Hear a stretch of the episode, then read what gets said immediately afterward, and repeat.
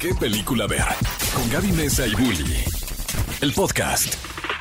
Cinefilos, bienvenidos a un nuevo episodio de este podcast de qué película ver, que ahora tiene la palabra, o bueno, la palabra que define al episodio de hoy es polémica, polémica alrededor de los globos de oro, controversia, todo sale mal, todos lo critican, Y quieren también- boicotearlos. Y también, ¿quién ganó qué de qué?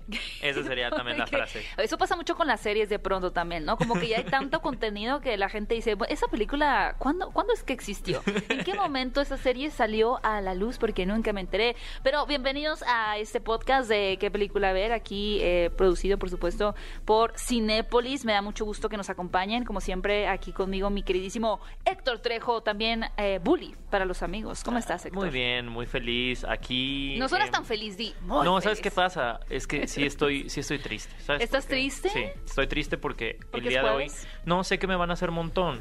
¿Por qué? Pues porque a mí sí me gustó Encanto. Y Mm. nuestro invitado de hoy tampoco le gustó Encanto. Y a ti tampoco te gustó mucho no, Encanto. pues normal. O sea, me parece una Y película. a mí me gusta linda. mucho. Y entonces me van a bullear. O sea, ¿Te sé gusta que yo soy que bully. Luca, por ejemplo? Ah, son diferentes. Es momento de que separemos la animación y digamos, las películas de animación pueden ser bien diferentes y bien No, son diferentes, pero te puede gustar una más que otra. No, fíjate que me las dos me gustan por igual, pero no las puedo poner. No, no las puedo poner a competir. Tanto así que no puedo poner a competir Encanto con Luca, fíjate. Está siendo demasiado político, lo cual me recuerda a lo políticos que se están volviendo también las, las ceremonias de premiación. Y por eso tenemos un invitado muy especial que si alguien conoce de todo lo que tiene que ver con estas premiaciones, nominados, polémicas, controversias, es el buen Stevie de TV. Bienvenido, Stevie. ¿A qué película a ver? ¿Cómo estás? Estoy contento, por fin. Por, por fin se me hace estar en este programa. Hace mucho que no platicaba con Gaby, así tal cual de, de cine, porque pues nos veíamos. Porque me bloqueaste en WhatsApp, por eso no Ah, hablamos. No, jamás, jamás. puedo- Una, no sé hacer eso, y dos, jamás lo haría. Y, y, y Bully, Bully, eh, que con Bully he platicado más, pero no había estado de, Formalmente. en este programa. Así que me emociona, me emociona bastante y sobre todo la manera en que lo presentaste, dije, uy, esto va a estar bueno. Va a estar Ade- picante. además, ¿sabes qué? Stevie es la única persona que yo conozco que tiene un giratiempo. ¿Qué es un giratiempo? Eh, ubicas lo que tenía Hermione Granger Sí, para poder sí. asistir a todas que sus le dio clases. Dumbledore. Pues Stevie lo tiene para ver series y películas. Yo no sé a qué hora. ¿cómo? Yo no sé a qué hora ves tanto, de verdad. Yo ¿Cómo le haces? Yo tampoco, realmente yo también a veces me pregunto cómo, pero sí se puede, sí se puede. Bueno, pero duermes que poco, ¿no? Hay que desvelarse, hay que desvelarse. Oye, Stevie, eh, para todos aquellos que de pronto no, eh, alcanzaron como a entender o incluso dimensionar un poquito toda esta polémica alrededor de los globos de oro que surgió incluso desde el 2021, ¿podrías ponernos un poquito en contexto? ¿Qué pasó? ¿Por qué se estaba haciendo un boicot en contra de esta asociación y también de esta eh, ceremonia, si lo que queremos ver de esa forma? ¿Qué pasó en 2021? ¿Nos puedes explicar? Eh, Claro, claro. De hecho, esto viene arrastrando mucho, ma- 20 años. Es, es- esta problemática ya tiene muchísimo, muchísimo tiempo que de repente explotó. Jamás imaginó la industria que iba a suceder o que iba a reventar. Pero bueno, es la, la idea de que, de que una gotita y otra gotita va llenando el vaso hasta que pues se derrama Claro. y sucedió. Y la cuestión es que desde, desde, bueno, tiene más de, más de 70, 80 años este, este grupo creado por prensa extranjera que radica en Estados Unidos. O sea, no pueden ser lo- lo- los gringos que escriben de cine en, en Estados Unidos. Tiene que ser gente que tú, Gaby, te vas a vivir a Estados Unidos, pero escribes para varios medios como lo haces aquí en México y ya eso te hace formar parte de este, pues, de esta asociación. Eh, la cuestión es que no están cumpliendo la, la- la norma ma- o la regla más importante que era tener gente extranjera como, como votantes. Es decir, de los 80 la mayoría eran, este, casi toda la mayoría eran hombres blancos. eh, era, era gente de arriba de 70 años y, y no había y no había gente afrodescendiente, no había latinos, no había nada de esto. Entonces desde ahí ya, ya era como, a ver, ¿cómo me estás diciendo? Entonces, ¿quién representa a África? Este, este señor Steven eh, representa a África y quién representa a. México. A, a México lo representaba, lo representaba toda, creo que todavía lo representa Vera Anderson, que es una, una mujer que sí sabe mucho de cine y todo, pero pues que no te habla nada de español, pero escribe para Cine Premier y por eso es que ella lleva más de 20 años formando. Y, a- y así era como que se convertía en una secta en la que nosotros somos los privilegiados, tú, you can sit with us, no te puedes juntar con nosotros, de hecho ellos tenían funciones privadas y cuando los juntaban con la prensa normal, estoy haciendo comilla, eh, los veían feo, los trataban feo y, y siempre ninguneaban. Entonces de ahí ya era como una división elitista Ajá, de porque claro. nosotros somos más grandes que tú y, de, y justo eso también desarrollaba que recibían regalos exclusivos, recibían autos, recibían joyas, recibían viajes, y yo recibían... con mi suéter ¿Y de yo dónde? Scream No. Ah, especial. Exacto, y, no- y- nosotros que con un termo nos sentimos felices, De que no, no ellos sí manches, me recibi- mandaron una taza. ellos sí recibí, recibían regalos pues impresionantes que, que, que medio tenían que ver un poco con las, las, las películas queriendo que hablen de, de- de nosotros. Y entonces es de bueno, entonces aquí estamos hablando de una situación que ya es más, este, pues... ¿Cómo, cómo podemos decir? Como chantaje, una cuestión así de si, si te doy es- esto, tú vas a tener que nominar. Todavía no hace, hace como 10 años cuando esta película El turista de Tourist con eh, Johnny Depp y con Angelina, Angelina Jolie, Jolie. que la película le fue muy mal, le criticaron mucho. A casualidad nominaron a ellos dos y a la película mejor comedia y ellos los nominaron. ¿Por qué? Pero curiosamente todos los, los, los miembros fueron a Venecia un mes y medio y vivieron la experiencia y todo y de ahí desde ahí decían esto está raro sobre todo porque mucha gente seguía metiendo españoles gente que radica que cumple con las normas metía este solicitud porque cada año se abren y cada año metían, metían, metían y lo rechazaban por tonterías de es que no le pusiste punto en la I. Co- cosas así que cada vez es de, pero yo puedo, Sí, aparte". cerrados, claro. ¿no? ¿no? No había esta apertura Mira, real para hacer no una... a mí, a mí se me a hizo, a mí se me hizo muy raro en el momento. ah, Yo, yo cuando dije aquí está rara la cosa, fue cuando nominaron como mejor comedia de Martian. Pobre Ridley Scott. Yo nada más veía su carita. Eso fue como en el que 2013. Yo nada más veía su carita estilo, así ¿no? como de. "Ah, sh, y tengo que estar aquí recibiendo este premio. Por. Oye, Stevie, y además, eh, digo, me encanta, creo que diste una explicación más clara que el agua. Y también, antes de avanzar un poquito hacia los nominados, los ganadores y cuál fue tu opinión al respecto, eh, hemos platicado muchísimo, Bully y yo, sobre qué, qué tan... ¿Qué tan importante es ya o qué, qué tanto la gente tiene como esta visión de lo que es, eh, por ejemplo, esta asociación, los Globos de Oro o la academia, la autoridad, cómo se ha ido diluyendo? Yo tengo la teoría Sí. que tiene que ver también pues con las redes sociales, que una persona ya puede escoger con qué comunicador se identifica y, y cómo valida más la opinión de alguien que está más cercano a él que esta gran eh, academia que estaba ahí en el trono junto con Dios diciendo cuál era la mejor película, como que la gente, entre también la decadencia de la televisión en el formato tradicional, pues ha sido un cóctel bastante eh, triste, ¿no? Para, para eh, los espectadores que ya pues no, no sintonizan este tipo de espectáculo. Pero además de esto, ¿cuál dirías tú, cuál es tu teoría de por qué estas premiaciones que por tantos años fueron tan importantes como los Globos de Oro y los Óscares poco a poco han ido decayendo? Eh, son, muchos factores. El globo, como les, les está diciendo, ya traía este ruido, ya traía como esta mancha. Entonces la industria cada vez los, los, los creía menos en ellos. El Oscar todavía está validado y desde hace un par de años crecieron y metieron este a figuras a, muchísimos mexicanos, o sea, eh, ha como que ha ido creciendo en cada rubro para darle como más peso de que ganó la que tenía que ganar porque ahora somos ocho mil personas las que votamos y ganó ganó la, la, la elegida por estas ocho mil a cambio de estos 80 viejitos que estaban votando en los en los Golden Globe. Lo que sí es que ha habido un, un cambio, creo que nosotros tres somos estos románticos que todavía nos sentamos a ver las ceremonias porque es parte de nuestra pues educación y de nuestro amor de eh, hoy hoy son los Golden Globe los Oscars nos vamos a sentar los vamos a ver de, de pe a pa y los vamos a disfrutar pero ya a las nuevas generaciones les vale ya Es no que lo hacen de yo creo hecho, que de- Era más por el show, ¿no? O sea, también a mí lo que siempre me gustaba era como, por ejemplo, nunca se me va a olvidar Hugh Jackman, ¿no?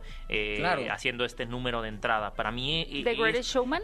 No, él eh, hizo un número de entrada cuando fue en el 2008, él dirigió los sí, Oscars con y Zac Efron como, y Vanessa Hudgens como no tenían dinero, improvisaron con Bueno, no cartón, tenían dinero, entre, entre comillas, comillas, ¿no? ajá, fue la burla de que hicieron con cartón los escenarios, ¿no? Entonces Ah, pasaban claro. un número, estaba de Bat, estaba Batman, entonces este tipo de creatividades era lo que creo que llamaba muchísimo la atención, ¿no? El hecho de decir, voy a ver a la crema innata del medio reunida en un mismo lugar y qué es lo que pueda pasar, no sé, y creo que el, el- el punto máximo antes del declive, yo lo Lady consideraría. Gaga y no, Bradley Cooper. no, yo consideraría que era, eh, fue el momento de Ellen cuando tomó esta selfie Ah, que se volvió la. Sí. más retuiteada. Sí. Yo diría que fue el momento en el que todavía compaginaban las redes sociales Exacto. con lo que pasaba en la televisión y cada uno medio tenía su lugar y se daba a respetar y pero las redes sociales al final llegaron y de nuevo, o sea, creo que estamos tocando un punto, ¿no? Ahora, ahora Eh. ¿quién me dice que algo es lo mejor? Ese punto que estás tocando es muy interesante porque justo a nosotros nos gustaba sentarnos y ver y sin saber qué es lo que podíamos eh, eh, eh, ver, ver o presenciar y sobre todo también ir, ir viendo cómo ellos trataban de jugar para meter a las, a las redes sociales y, y al público. Pero lo que es un hecho es que ya a las nuevas generaciones no les importa. Justo decían, es que cómo va a ser esta, esta premiación sin, sin, sin ceremonia, que solo los van a pasar por Twitter. A mí me fue re bien en Twitter, ¿por qué? Porque la gente solo se metía se Para metía a ver qué, qué es lo que lleva mucho tiempo. Se mete a ver quién gana y para pronto ya subieron Ya. este eh, el show, el momento chistoso, el momento no sé qué. Por ejemplo, el, el de el de Hugh Jackman ya lo hubieran subido en ese momento en redes, entonces ya lo hubieran visto sin necesidad Los de haberse echado ¿no? las cuatro horas. La gente ya quiere inmediatez, ya quiere saber quién ganó, no quiere ver los discursos, solo quién ganó, quién se vistió, quién qué, qué cantó, qué bla bla bla, quién se cayó y ya se, Eh, se olvidaron y, de los Y les voy a poner una muy interesante, ¿no? Eh. Podemos tener ejemplos donde hay muy bajas audiencias, ¿no? Los Óscares ahorita Sí. tienen las audiencias por Nueve los millones, suelos. no sé. cada etcétera. vez más bajas. Pero ahora estamos hablando de que una final del videojuego League of Legends, ¿no? Está teniendo 30 millones, 40 millones, 60 millones de personas. Y lo que han hecho ellos es entendieron un punto muy importante. No es que la gente no quiera pasar cuatro horas viendo algo, sino que ya se hartaron de que lo narren también las mismas personas. Quieren una experiencia individualizada. Y lo que ellos hicieron, en este caso Riot Games, que son los dueños de League of Legends, fue, si tú eres un streamer, puedes transmitir las finales y los partidos Sí, pues no son como te- los no- debates ajá, ahora en YouTube. y no te lo vamos a, o sea, cinco horas te no te vamos a bajar tu transmisión. O sea, Mm. puedes tú tener la transmisión y reaccionar y tú no vas a estar penalizado. Y tu gente sí va a ver la transmisión, pero la va a ver a través de ti, o sea, a través de tus ojos, tú como comunicadores, como si alguien se conectara contigo Stevie, contigo Gaby, a verlos en vivo y a reaccionar en vivo, pero el feed principal de donde lo están viendo eres tú. Y a ella es un poco soltar y decir, vamos a no intentar acaparar que el canal T, no sé qué, tenga la transmisión y hizo 10 millones de audiencias. No, vamos a repartir esta audiencia y donde lo quieran sintonizar, lo pueden sintonizar. Y creo que eso es lo que le hace Quizá falta. eso sea el futuro de, de premiaciones como los Oscar, ¿no? El dejar de ser tan celosos de su transmisión y realmente soltarlo, como dice Stevie, ¿no? Él tuvo mucho alcance en Twitter porque pues al final también él tenía esa inmediatez, esa eh, primicia, se lo quieren ver de cierta manera, aunque pues todos teníamos acceso, pero ya que alguien esté pendiente de cuáles fueron los ganadores y los esté compartiendo con las imágenes correspondientes, pues le agregan un valor, ¿no? ¿Qué es eso? Agregar un valor Ajá. al mismo producto. Y no han, no han entendido eso. O sea, piensan que todavía, No, todavía el labor no. del periodista es solamente replicar. Y no se dan cuenta que ahora el periodista también es una figura mediática. Y que ahora estas figuras mediáticas, como decimos, como estabas diciendo, tocaste el punto, le agregan valor al producto. Y ojalá ese fuera el, el- el- la visión El que, se, que se tuviera y el camino a seguir. Porque a, a nosotros nos conviene, como, como medios Sí, de sí. comunicación, y a ellos también les conviene, porque al final es cada quien le va a dar los tonos, tintes y, y, y- y- e incluso eh, ya las herramientas de internet te permiten monetizar. O sea, podrías decir, bueno, ¿sabes qué? O sea, a mí no me van a bajar mi transmisión, pero que ellos, la- o sea, ellos la van a monet- monetizar. Incluso, como les decía, el ejemplo de Riot Games es, ellos te dejan transmitirlo, y si tú lo monetizas, no hay problema. Pero tienes que registrarte con ellos. Existe una nueva Ah, pero está prensa. padre, eso no me eres parte, idea. ajá, no eres parte de este club de Toby que creo que justo ahora con los Golden Globes es eso, ya los clubs de Toby ya quienes llevan esos beneficios es no, reparte el pastel, que el pastel sea para todos. Mm, pastel. Mm. Totalmente, me gusta, me gusta esa idea. Nos y sí, hay que, hay, que, hay que cambiar, hay que crecer, hay que adaptarse a, a lo nuevo. Oye, Stevie, para cerrar un poquito el tema de, de, eh, las autoridades y pasar a los ganadores y lo que más te gustó y menos te gustó de esta de este evento, podemos decirle. Eh, ¿Sí crees que de aquí a 10 años sigue importando el que haya una autoridad definitiva que diga qué es lo mejor y qué es lo peor? ¿O crees que ya va a estar, como dice Bully, más, reper- más repartido este pastel en cuanto a diferentes voces que puedan cada quien decir qué es lo que le gustó, les gustó y no les gustó? Es, yo, yo creo que sí va, va, va a seguir existiendo, sí Ok. van a seguir. O sea, al final son, son premios que llevan tradición y años. Tal vez para nosotros, estas generaciones, nosotros y, un par de generaciones que vienen atrás, van, van a seguir existiendo por nosotros, pero con, conforme van avanzando las otras, igual va a ir disminuyendo el peso o el valor, pero mientras nosotros estemos y unos cuantos más abajo, van a seguir porque crecimos con esto y creemos de cierta manera en, en, la aportación o, o, lo, o, lo, que nos están entregando o queriendo entregar. Así que por ahí un poco, todavía no mueren. En 10 años no mueren. Si me estás diciendo en 20, 30, yo creo que sí, ya, ya ni quien se acuerde, pero en 10 años todavía no van a seguir existiendo. Los Golden Globes están desesperados por renovarse y por cambiar, así que el próximo año van a estar un poco más fuertes y vamos a ir viendo cómo, cómo van, van levantándose, resurgiendo. Vamos el Oscar sigue fuerte a pesar de que ya en rating nadie los ve.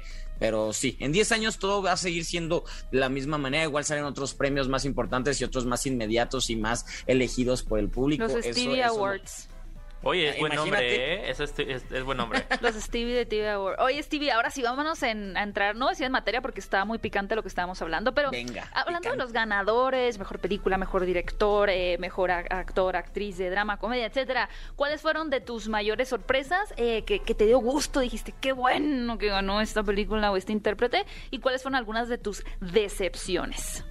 Ok, sorpresa, Nicole Kidman, porque no, yo, yo, yo, yo postaba fuertísimo. Yo, yo si hubiera tenido dinero, lo hubiera dado para Kristen Stewart, porque ya venía arrasando con muchos premios. Sí. Ya, ya venía con, ya venía con, con todo. O sea, ya era como la apuesta segura. Y de repente Nicole Kidman, que lo ha ganado en muchas ocasiones, y que Lucy Ball su trabajo con, en, en Bean de Ricardos es, es, es, perfecto, pues bueno, como que me dio la ningunía porque me enfoqué en Stewart. Y cuando ganó fue de, ok, creo que ya nos la apuesta segura y, y justamente que, que anunciaron en los Saga War el, el, el, gremio de actores. Que ya no está nominada, ¿no? ¿no? Que ya no está nominada, es de ok, entonces siento que ya se está desinflando ese, ese, ese, ese bote, ese barco, se está empezando a hundir un poquito lo de Christian Stewart, lo, lo cual no me encanta, pero hay señales por ahí. Entonces, esa fue mi sorpresa. Me dio gusto Andrew Garfield porque desde que vi, desde que empezó Tic Tic Boom, dije, ¿qué es esta cosa tan Ay, carismática sí, y tan encantadora? Claro y qué bueno que ganó, qué bueno que, que todo y todo el amor y, y, y todo eso. ¿Y quién Andrew no Garfield me es el chico del momento, ¿no? Es, Es- el sí, Golden es el chico Boy del of the moment. Más que, más Exacto, que Tom es- Holland. Sí, el doble. O sea, no, los dejó de, los dejó Boy. de calle. O sea, él haciendo publicidad Más para otra Harry película, Styles. le Golden hicieron publicidad en otra película y al final tiene como dos proyectos ahorita hiper fuertes. O sea, sí es el It, It Boy. Totalmente, totalmente. Creo que en su en, en nivel carrera profesional están en el momento más alto de su carrera, así que bien y que ¿Dó- espero lo ¿Dónde nos gustaría ver a Andrew Garfield ahorita? O sea, ¿haciendo qué? ¿Qué le quedaría bien a Andrew Garfield?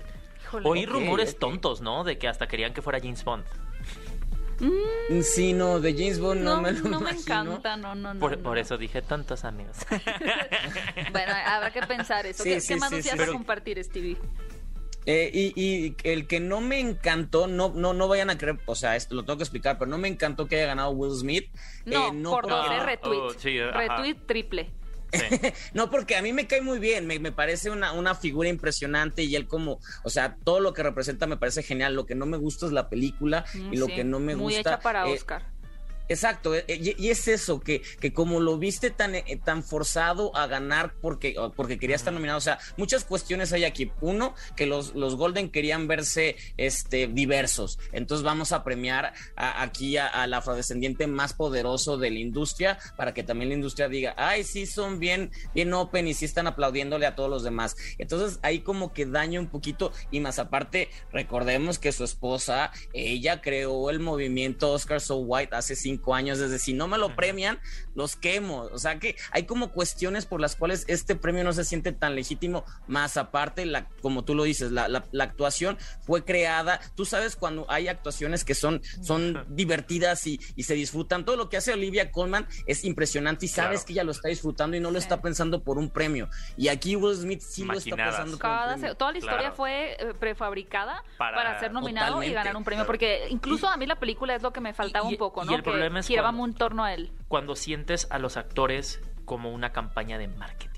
Sí, Eso es principal. O sea, sí, creo que que- Will Smith ha destacado mucho en redes últimamente. O sea, le ha ido muy bien Sí, en es muy TikTok, bueno, es en increíble el YouTube. señor. Se metió a las redes y le dio con todo. Pero al final eso se siente. Se siente como una, como una gran. ah, Como a veces le pasa luego a La Roca. Que se siente como una campaña de marketing. Una gran campaña de mar- marketing, pero que se llama actor, ¿sabes? O sea, que es Will Smith. Así se siente. Y por, y por ejemplo, Will Smith ya había hecho con Pursuit of Happiness esto de voy a divertirme haciendo una película donde se ve tan increíble que lo nominan al Oscar Sí, porque y ahí un sí trabajo se la que compramos. Sin pretensiones y aquí sí había pretensiones más aparte otra cuestión yo yo no soy fan de que la película sobre Venus y Sirena hable del papá y no de. Venus Sí, y sí, sí. Sirenas de qué estás diciendo aquí ¿Qué Y me podría decir? ser Yo- una película de King Richard y, y no, y, y mostrar matices, pero el personaje es más santo que Jesucristo. O sea, es como que esto no te lo estoy comprando.